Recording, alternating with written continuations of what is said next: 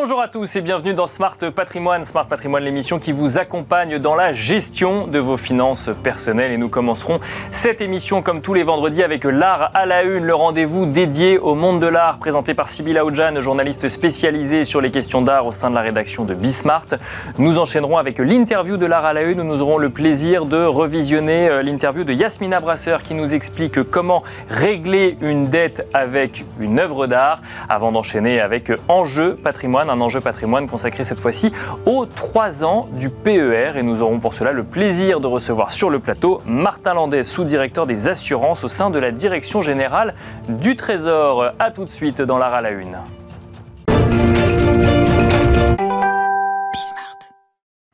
Et nous commençons tout de suite avec l'art à la une, le rendez-vous dédié aux actualités du monde de l'art proposé par Sybille Aoudjan toutes les semaines. Sybille Aoudjan, journaliste spécialisée sur les questions d'art au sein de la rédaction de Bismart. Bonjour Sybille. Bonjour Nicolas. Bienvenue sur le plateau de Smart Patrimoine. Euh, qu'est-ce qui s'est passé, Sybille, dans le monde de l'art cette semaine? Alors une nouvelle foire ouvre ses portes ce week-end, une foire qui s'appelle Opus qui est consacrée à l'art antique. C'est un secteur qui attendait encore sa foire spécialisée en France.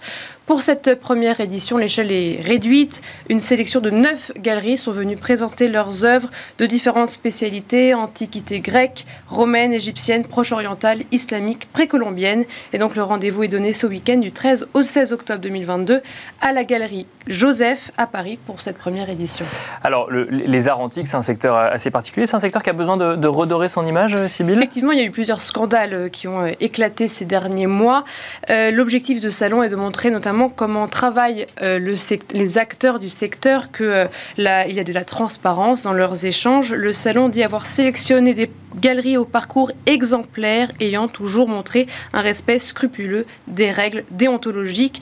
Les œuvres en vente sont aussi euh, examinées par un comité de vérification internationale et la foire a fait un partenariat avec l'Art Lost Register. C'est une importante base de données qui renseigne 700 000 œuvres, références d'objets perdus, volés, pillés, faisant l'objet d'un litige ou encore présentant des problèmes d'authenticité. Donc il y a un sujet pour euh, suivre les œuvres qui sont présentées. Euh, on enchaîne avec les actualités de cette semaine. Sybille, les premières ventes de la collection de l'hôtel Lambert sont plutôt réussies.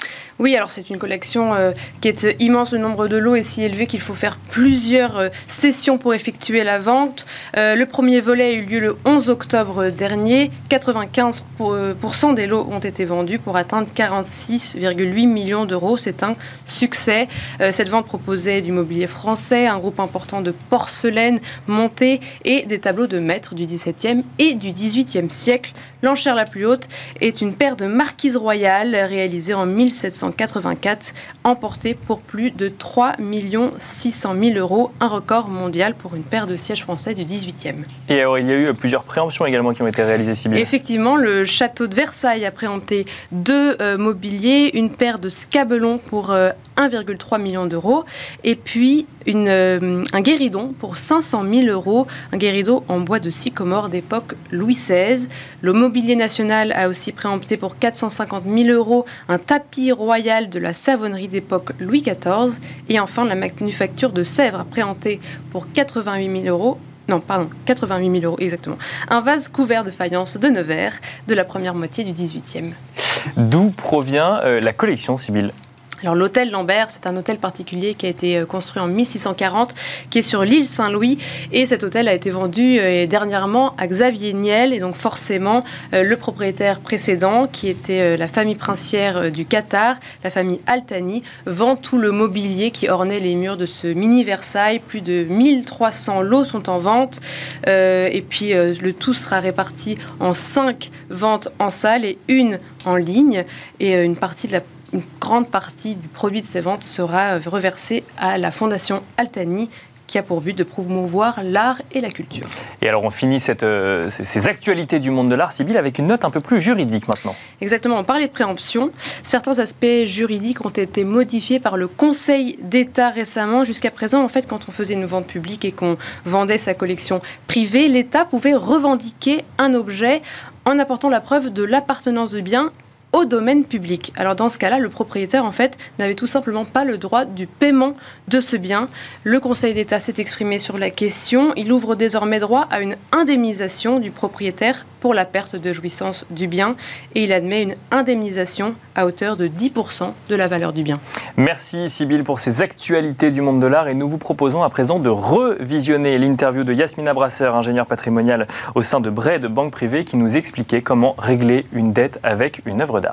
C'est un mécanisme en effet peu connu et euh, c'est bien dommage. Peu connu parce que bon, c'est assez, il y a une procédure assez longue et je vous expliquerai euh, ça plus tard. Et euh, c'est pas toujours évident de, proposer une œuvre d'art en, en, dation en paiement. Donc c'est la dation en paiement d'une dette fiscale. Donc la possibilité de régler certains impôts par la remise d'une œuvre d'art, donc un tableau, un dessin, une collection, à partir du moment où cela présente pour l'État un intérêt culturel, artistique. Et donc c'est pour quel euh, type d'impôt justement? Alors donc c'est les droits de donation, les droits de succession, le droit de partage et l'impôt sur la fortune euh, immobilière. Et ce mécanisme existe depuis début des années 70. D'accord. C'est le ministre de la Culture de l'époque, André Malraux, qui a initié, imaginé ce mécanisme.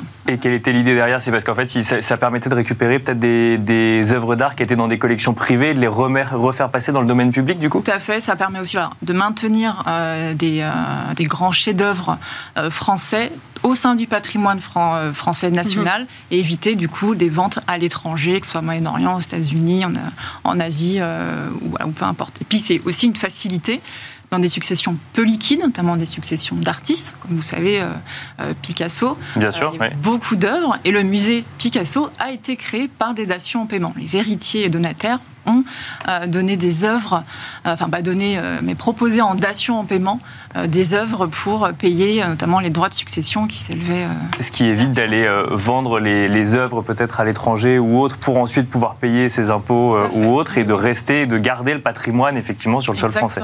Exactement. Et donc là, il n'est pas du tout question de régler son impôt sur le revenu ou encore une dette qu'on pourrait contracter autrement. Non, alors donc impôt sur le revenu, c'est pas possible. La TVA, par exemple, c'est pas possible. L'impôt sur les sociétés, parce que vous savez que les sociétés peuvent aussi avoir un patrimoine de Bien sûr. ça, ce n'est pas possible. Donc c'est vraiment quatre impôts droit de succession, droit de donation, euh, l'impôt sur la fortune immobilière et le droit de partage. Et autre condition assez importante, l'œuvre doit appartenir euh, à celui qui demande la, dation en paiement. Donc, celui qui est imposé du coup celui qui est imposé. D'accord, c'est ça. Il ne peut pas avoir un don pour ensuite faire une dation, par exemple, pour régler ses, euh, pour régler ses impôts. Non, non, c'est vraiment, il faut qu'il soit plein propriétaire. Donc du coup, s'il est en indivision, c'est pas possible, sauf si l'ensemble des indivisaires proposent une dation en paiement, parce que l'ensemble des indivisaires sont redevables d'un impôt notamment les droits de succession. Si l'œuvre est détenue via une société, même si le contribuable détient 100% de la société, ce n'est pas possible, parce que c'est une personne morale distincte, elle est propriétaire du coup du patrimoine, et pareil en copropriété, ce n'est pas possible. On parle de quel euh, type d'œuvre d'art, par exemple? C'est très varié, hein. ça peut être des tableaux, des sculptures. Il n'y a, pas de, a pas une définition spécifique propre? Alors, il y a un article du, CGI, hein, donc 1716, si je ne me trompe pas, du CGI qui, euh, qui détaille.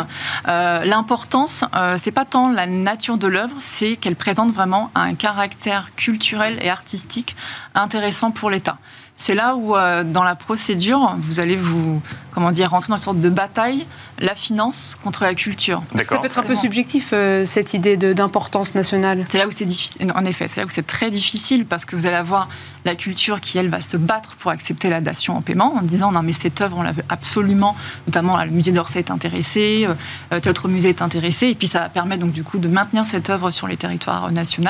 Puis avoir les finances qui va dire bon, on a un déficit assez élevé, on a besoin d'argent. On ne fait pas dation en paiement, on peut faire du cash. Parce que c'est ça le, sujet principal, c'est que vous payez vos, dettes, non pas en numéraire. Oui, vous sortez pas d'argent, bien sûr. Vous sortez pas d'argent. Oui, bien sûr. Vous, vous, vous, remettez des œuvres d'art. Du coup, vous allez avoir une, bataille entre les, entre les deux. Donc, il y a toute une commission interministérielle, interministérielle qui, se, qui se réunit, donc, euh, qui, regarde l'œuvre, la nature de l'œuvre, surtout la valeur, parce que ça aussi, c'est un point euh, important. important de la dation en paiement, c'est que lorsque le contribuable fait une offre de dation en paiement, donc il va donner la nature de l'œuvre, un descriptif, des justificatifs de propriété, ça aussi c'est important, et une valeur. D'accord. Et c'est lui qui la décide Non, c'est un expert quand même qui décide la valeur. C'est vraiment un expert euh, de l'art qui va fournir une, une valeur. Donc forcément, le contribuable a tout intérêt à mettre une valeur élevé pour dire bon, bah, vous avez vu, ça, ça va couvrir tous mes droits de succession. Et peut-être pour l'année prochaine aussi. Quand même pas. On au moins régler tous les droits de succession. Et c'est là où donc, cette commission va aussi regarder donc, la valeur, comment dire, la valeur libératoire, euh, en plus de la qualité de l'œuvre, etc. Parce que euh, si le, les musées disent bon, bah, cette, cette œuvre m'intéresse, mais en, en termes d'assurance, de restauration, c'est un, un coût, un Mhm. budget important, ils peuvent renoncer. Parce qu'il faut savoir que les musées euh, n'ont pas non plus énormément de budget, ils vivent beaucoup de mécénat. Donc euh, ils se battent pour certaines œuvres, mais pas non plus à n'importe quel prix. Alors si on revient depuis le début, là, euh, j'ai besoin de régler cette dette. Comment est-ce que je formule ma demande et que faire en premier? Est-ce qu'il faut d'abord que j'aille voir un expert, peut-être à Samanté, qui va me donner euh, la valeur de l'œuvre et après venir euh, présenter cette œuvre avec euh, déjà un montant que j'aurais estimé ou, euh, ou il faut peut-être faire le- l'inverse? Parce qu'en effet, le risque, c'est que la dation en paiement, elle n'est pas de plein droit. L'État peut vous refuser. D'accord. ouais. Donc il faut vraiment être sûr. Même si on coche toutes les cases et qu'on a le ministère de la Culture qui dit bah, cette œuvre m'intéresse et qu'on a une œuvre d'art qui est considérée comme une réelle œuvre d'art par tous les éléments de la chaîne. C'est le ministère du Budget qui a le pouvoir. D'accord, c'est lui qui. Donc, il peut dire non. Et euh, donc, ce qui est recommandé de faire lorsqu'on veut se lancer dans une dation en paiement, c'est d'aller un peu euh, requérir des avis auprès de conservateurs de musées, auprès d'experts, tant sur la valeur, mais également sur l'intérêt artistique, culturel, Mhm. historique, pour qu'on puisse. Enfin, vraiment pour cocher les cases. Et quand on est vraiment euh, accompagné par des experts qui vous disent, bon, à mon avis, cette œuvre va vraiment euh, aboutir, là, on présente une dation. Donc, on va tout simplement à 60 des impôts euh, auxquels on est redevable des droits de succession, droits de donation, impôts sur la fortune immobilière. On remet sur papier libre euh, une description de l'œuvre, la valeur, les justificatifs de propriété, d'origine, etc. Et ensuite, cette, euh, cette, euh, cette dation, enfin cette proposition est analysée par la direction des finances. Donc, elle va regarder un autre sujet important, si le contribuable en question est en règle au niveau fiscal. D'accord. Parce qu'en effet, si vous n'avez pas rempli euh, un certain nombre d'obligations fiscales, vous- la dation en paiement peut être refusée dès cette étape. Euh, là où on peut avoir une difficulté, c'est notamment dans des euh, sections d'artistes ou autres, il peut y avoir des œuvres qui ont été transmises du vivant, mais non déclarées. Et lorsque dans l'offre de la dation en paiement, vous devez notamment présenter euh, l'origine, euh, la nature de la transmission, la valeur et surtout les droits de mutation que vous avez payés. Et là, Bien bah, ça peut coincer en disant bon bah faut être en règle euh, vraiment partout. mon père me l'a- me l'a donné, mais on n'a pas fait de déclaration, je n'ai pas payé de droit de donation. Là, ça peut déjà commencer à, à coincer. Ça, lorsqu'on fait une dation en paiement, c'est génial hein, pour payer ses impôts. Non, mais c'est important à, préciser parce que si on a une œuvre d'art qui vaut, je sais pas moi, un million d'euros, mais qu'en fait on a un problème de 1000 euros avec euh, la, la- la direction générale des finances publiques, ça peut bloquer dès, dès le- dès l'analyse du dossier. Ça, ça peut bloquer. Alors après, ce qui est important, c'est qu'il y a un montant hein, pour, pour euh, formuler une dation en paiement. Le montant de l'impôt ne doit pas être inférieur à 10 000 euros. D'accord. hein. Donc soit l'IFI, euh, droit de succession, euh, droit de, de donation. Euh, ça peut bloquer. Alors la doctrine estime que lorsque le, dire, litige fiscal est très ancien, ça pourrait passer. D'accord. Mais bon, ancien, on ne sait pas combien d'années. Et autre sujet important que je n'ai pas dit, euh, lorsque vous présentez une œuvre en dation en paiement, si c'est une œuvre que vous avez dans votre propre patrimoine et non issue de la succession pour laquelle vous avez réglé les droits, euh, cette œuvre doit être dans votre patrimoine depuis au moins 5 ans. Si elle a moins de 5 ans, c'est pas possible. Si cette œuvre a déjà fait l'objet de comment dire deux propositions de dation et deux refus, vous pouvez pas de nouveau la proposer. C'est-à-dire une année vous la proposez pour la ouais. donation, on vous dit non. L'année d'après pour le droit de succession, on vous dit non, puis vous la présentez la troisième année pour l'IFI, ça ne ça, Ça passera pas. ça ne passera pas. Et ce, même si le gouvernement a changé et que mécaniquement le ministère de la Culture pourra avoir une vision différente sur. Non, il y a euh, vraiment des, euh, des règles assez, assez, strictes, euh, assez strictes sur ça. Alors, une petite question là-dessus, parce qu'on on parle d'œuvres d'art, donc là, on parle. On part tous du, tous du principe que euh, le ministère de la Culture ou le ministère des, euh, des Finances ou de l'économie ou du budget sont d'accord sur le fait que l'objet proposé est une œuvre d'art. Est-ce qu'il y a parfois euh, des litiges sur la nature même de l'œuvre euh, en considérant que, bah oui, en fait, ça a beau être considéré comme une œuvre d'art par certains experts, ça n'intéresse pas le ministère de la Culture, euh, même si la, la valeur pourrait être élevée et pourrait régler un certain nombre d'impôts? Oui, on peut avoir un refus d'agrément, tout simplement. Parce qu'il faut forcément euh, qu'il y ait un musée qui puisse euh, l'accueillir. Par exemple, l'État peut pas seulement dire on va le mettre dans nos réserves Non. euh, et pas la proposer au public. Non, il faut vraiment qu'il y ait un intérêt artistique, culturel, historique. Donc, il peut avoir, à l'issue de cette commission interministérielle, ils peuvent tout simplement dire non, euh, ce type d'œuvre, on en a déjà beaucoup. Donc oui, même si elle a une valeur euh, très forte, on en a déjà beaucoup. On n'a pas forcément euh, besoin, non, on a déjà vu, ça on en a déjà suffisamment. Donc là, on peut arriver du coup à, à un refus d'agrément. Autre sujet, si la valeur euh, est supérieure aux impôts euh, dont on souhaite euh, oui, régler, Bien sûr. euh, on ne vous donne pas euh, la différence. hein. Et c'est pour Et ça ça, que je parlais et de ça peut l'année pas d'après. être euh, redistribué sur l'année d'après. Non, non, ce qui va se passer, c'est qu'il y a une partie, ça va être la dation en paiement pour régler les droits euh, de succession notamment. Le reliquat, bah, vous faites une libéralité à l'État.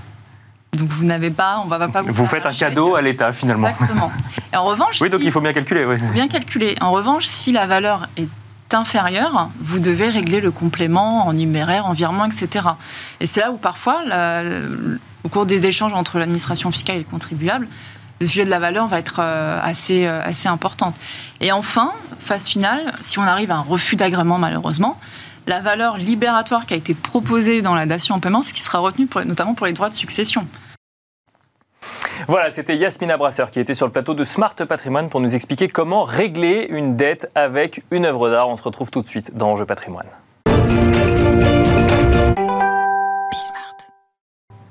Le PER fête ses trois ans, l'occasion euh, pour cela de faire un bilan des trois premières années de ce contrat d'épargne retraite, de ce plan épargne retraite dans Smart Patrimoine. Et pour cela, nous avons le plaisir de recevoir sur le plateau, plateau pardon, Martin Landais, sous-directeur des assurances au sein de la Direction générale du Trésor. Bonjour Martin Landais. Bonjour.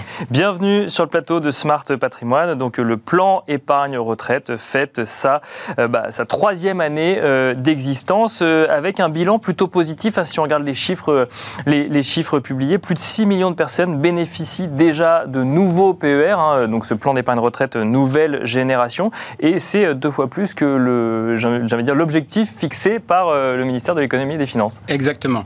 Trois ans après euh, la loi Pacte, ce qu'on constate, c'est un succès pour, pour le PER, un succès qui est un succès collectif, puisqu'au 30 juin 2022, on a 6 millions de bénéficiaires de ces nouveaux PER. D'accord. Et comme vous le rappeliez, c'est euh, beaucoup plus que l'objectif initial qui avait été fixé pour euh, euh, fin 2022 à, 3 millions de bénéficiaires.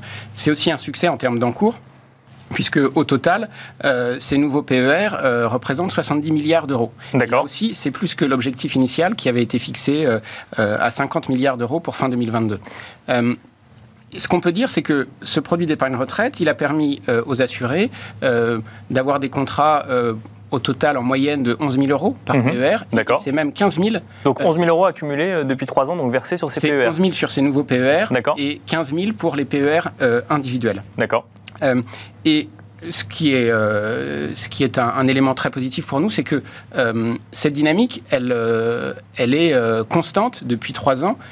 si on regarde les chiffres du 30 juin 2021, on voit que par rapport à, il y a un an, on est à plus 50% en termes d'encours euh, au 30 juin 2022. Donc il y a vraiment un rythme euh, qui euh, ne décélère pas et ça c'est très positif. Et alors comment est-ce qu'on explique qu'il y ait une appétence pour ce produit d'épargne retraite? Parce qu'il en existait avant Il y a d'autres moyens d'épargner pour sa retraite, que ce soit d'investir dans l'immobilier ou de passer par une assurance vie. Pourquoi est-ce que le PER plaît autant? C'est parce qu'il plaît aux distributeurs ou parce qu'il y a une vraie appétence des épargnants?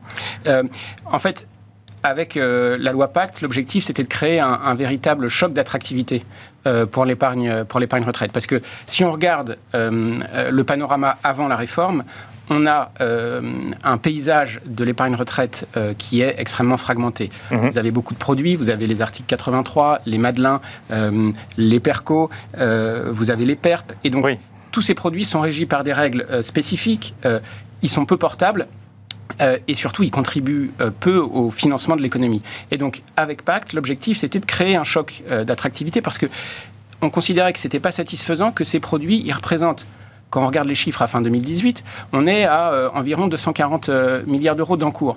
Quand vous regardez par rapport aux livrets réglementés, comme le livret A, à plus de 300 milliards, quand vous regardez l'assurance vie à 1800 milliards, on n'est pas dans les mêmes sortes de grandeur. Et ces deux produits que je viens de citer, livret réglementé ou, assurance vie, ils étaient utilisés de fait euh, pour la constitution euh, d'une épargne retraite. Et ce n'était pas satisfaisant. Euh, retour un an en arrière, euh, lorsque le PER fêtait ses deux ans, euh, donc Bruno Le Maire, ministre de l'économie et des finances, avait pris la parole pour constater, constater d'ailleurs le, fait qu'il manquait peut-être un petit peu de, transparence sur les frais associés au PER. Et donc du mm. coup, il y a eu plusieurs accords de place qui ont été, qui ont été signés par la suite pour travailler à une meilleure transparence, mais surtout une meilleure lisibilité des frais associés au PER. Où est-ce qu'on en est lorsqu'on fait la troisième année du PER Alors, déjà, on, peut se dire que le pari qui avait été fait euh, et l'objectif de la loi Pacte, il a été euh, clairement atteint. Pour plusieurs raisons. Et, peut-être on peut revenir sur les leviers qui avaient été mobilisés dans la loi Pacte. Le premier levier, c'était d'avoir un produit qui est portable. Comme je disais, c'est une épargne qui est portable entre tous les produits, toutes les entreprises, pour s'adapter aux évolutions des carrières professionnelles. Ça, c'était majeur. Le deuxième, c'est que c'est un produit plus souple. Vous pouvez sortir pour l'épargne volontaire et, et d'entreprise salariale, vous pouvez librement sortir en rente ou en capital. Bien sûr, et puis, ce qui n'était pas possible avant. Exactement. Et puis, avant le départ en retraite, vous pouvez sortir de votre contrat pour l'achat d'une résidence principale. Donc, ça donne euh, beaucoup de souplesse. Le troisième point, c'est que c'est une offre, on l'a dit, plus lisible et plus simple. Vous avez tous ces produits qui ont été regroupés dans un seul produit, le plan d'épargne retraite. Et puis, enfin, un élément important pour, euh, pour nous, c'est que la contribution euh, au financement de l'économie de ce produit, elle est, euh, elle est bien meilleure. Parce que l'épargne salariale, l'épargne, pardon, l'épargne retraite, c'est une épargne longue. Qui peut d'ailleurs faire partie de l'épargne salariale, oui, bien sûr. Mais, mais l'épargne retraite, c'est une épargne longue avec des horizons de sortie de 20, 25 ans, tout à fait adapté au financement euh, de l'économie. Et on était dans un équilibre sous-optimal avant la réforme, grâce notamment à la gestion pilotée par Horizon, introduite dans la loi Pacte. Vous avez tous les leviers pour vraiment contribuer au financement de l'économie. Alors, en effet, il y a un an, le, ministre avait constaté que euh, sur euh, les frais, euh, des améliorations étaient possibles. Bah, il y avait ce sujet d'incompréhension de, parfois entre deux PER, de, de noms de frais différents mm. ou d'incompréhension sur quels étaient les frais qui étaient réellement appliqués. Alors, on peut dire là-dessus que la loi Pacte, elle comprenait déjà des avancées pour l'information des épargnants, notamment l'information sur les rendements, les revalorisations de l'assurance vie. En effet, on a continué à travailler sur euh, cette transparence euh, avec euh, les fédérations professionnelles, ce qui nous a conduit à un accord de place en février 2022 qui a permis deux avancées. la première, c'est que depuis le 1er juin 2022, L'information sur les frais des PER, elle est sur Internet pour permettre une meilleure comparabilité des offres. la deuxième avancée, c'est l'affichage des frais totaux pour chaque unité de compte. Et depuis le 1er juillet 2022, il y a eu un petit mois de décalage, l'épargnant, il peut connaître en amont de la souscription euh, euh, et puis dans le relevé d'informations annuelles le montant total des frais de gestion de ces unités de compte. Donc, ce qu'on constate, c'est que euh, des remontées de terrain, cet accord de place, il est plutôt bien appliqué. Et donc, notre, notre souhait, c'est que cette transparence, elle permette une meilleure comparabilité, qu'elle permette une concurrence accrue, et donc, au final, puisque c'est ça l'objectif, une pression à la baisse sur les frais. Autre sujet hein, qui, va avec le, j'ai envie de dire, l'anniversaire du PER, c'est que vous vous euh, attaquez, si je puis le dire ainsi, au sujet euh, des contrats euh, d'épargne retraite en déshérence. Il y en avait tant que ça pour que ça devienne un sujet géré par, par, le Trésor? Eh bien, la lutte contre la déshérence, c'est une priorité du gouvernement, en vérité, depuis, depuis assez longtemps. Pas seulement du gouvernement, de l'ensemble des pouvoirs publics. Quand on parle de déshérence, pardon, on parle de contrats en fait qui ne sont pas qui sont perdus, quoi. Un contrat en déshérence, c'est quoi? C'est un contrat euh, d'épargne euh, dont le capital ne peut pas être versé à son bénéficiaire parce qu'il y a des assurés qui ignorent euh, qui sont euh, bénéficiaires euh, d'un contrat. Donc c'est pas le souscripteur, c'est le, bénéficiaire, d'accord. Exactement. Typiquement, Nicolas Pagnès, vous ignorez que BFM a souscrit un contrat d'épargne retraite pour vous. en l'occurrence, ce serait peut-être plus Bismart, mais oui, c'est possible. Bismart, pardon, Bismart a, conclu un contrat pour vous. vous l'ignorez. Eh bien, en fait, vous allez euh, à la retraite sans savoir ça. Et donc, ce, Et donc, ça va rester sur un contrat et personne ne viendra le réclamer. D'accord. En déshérence. Alors, il y avait déjà eu des travaux euh, là-dessus, notamment la loi Eckert, Eckert excusez-moi, en 2014, euh, sur la déshérence en assurance vie. D'accord. aussi un sujet. Sur l'épargne retraite supplémentaire, sur l'épargne retraite, pardon, la retraite supplémentaire, on voyait qu'il y avait encore un sujet. Euh, quand on regarde les chiffres euh, publiés par l'ACPR, l'autorité de contrôle prudentiel euh, et de résolution, le superviseur des assurances et des banques, en 2018, ils estimaient que les contrats non liquidés passés 65 ans, donc normalement, après 65 ans, vous êtes en retraite, vous avez liquidé, ça représentait plus de 5 milliards d'euros. Donc il y avait un sujet qu'il fallait traiter. et donc, c'est pour ça qu'a été mis en place un, nouveau service en ligne gratuit, Mes contrats d'épargne retraite. C'est un service en fait qui vient en application d'une loi, du, euh, euh, d'une loi du 26 février 2021, la loi dite La Baronne, qui a créé euh, un droit à l'information sur les droits acquis dans le cadre des plans d'épargne, des contrats d'épargne retraite. Et donc, ce service, il permet simplement à à, un salarié qui soit encore en activité ou à la retraite. de, vérifier, s'il n'est pas bénéficiaire d'un contrat d'épargne retraite. Ou non d'un contrat. et donc là, l'enjeu, ça a été de recenser tous les contrats. Bien sûr. Et donc là, on est à près de bientôt 12 millions de contrats recensés euh, sur la plateforme, euh, auxquels euh, tout le monde peut avoir accès de manière très simple. Hein. c'est sur inforetraite.fr. Et donc ça veut dire 12 millions de contrats dont il a été identifié que personne n'a sollicité le contrat en question. C'est 12 millions de c'est 12 millions de contrats au total. Parmi ces contrats-là, il y aura peut-être des contrats en déshérence, mais là, c'est l'ensemble. D'accord, je comprends. D'accord. Après, on pourra aller vérifier en tapant son nom exactement. exactement. si, si, on est, si, si on est bénéficiaire d'un ou plusieurs contrats. Mais quand on souscrit, très rapidement, mais quand je souscris un PER aujourd'hui, je suis le souscripteur et le bénéficiaire. Donc là, en fait, c'est plus dans des, dans des cas d'épargne salariale où c'est une entreprise qui a souscrit un contrat au nom d'un de ses employés, par e exemple. Ça peut être un PER individuel, mais aussi un PER euh, collectif. Oui, bien collectif. Sûr. Et, et dans ce cadre-là, vous euh, la seule manière euh, jusqu'alors de savoir si vous étiez bénéficiaire d'un tel contrat, c'était d'appeler, euh, de prendre contact avec tous vos, tous vos employeurs. Vos employeurs, bien sûr, oui. Et, on voit bien que c'était pas du tout, c'était pas du tout pertinent. Merci beaucoup Martin Landais d'être venu sur le plateau de, Smart Patrimoine nous détailler euh, effectivement bah, ce bilan hein, pour, pour euh, la troisième année du PER, mais également euh, ce service qui est lancé, Mes contrats épargne retraite. Martin Landais, je rappelle que vous êtes sous-directeur des assurances au sein de la Direction générale du Trésor. Merci beaucoup. Merci. Merci à vous également de nous avoir suivis et je vous donne rendez-vous lundi à 13h sur Bismart pour un nouveau numéro de Smart Patrimoine.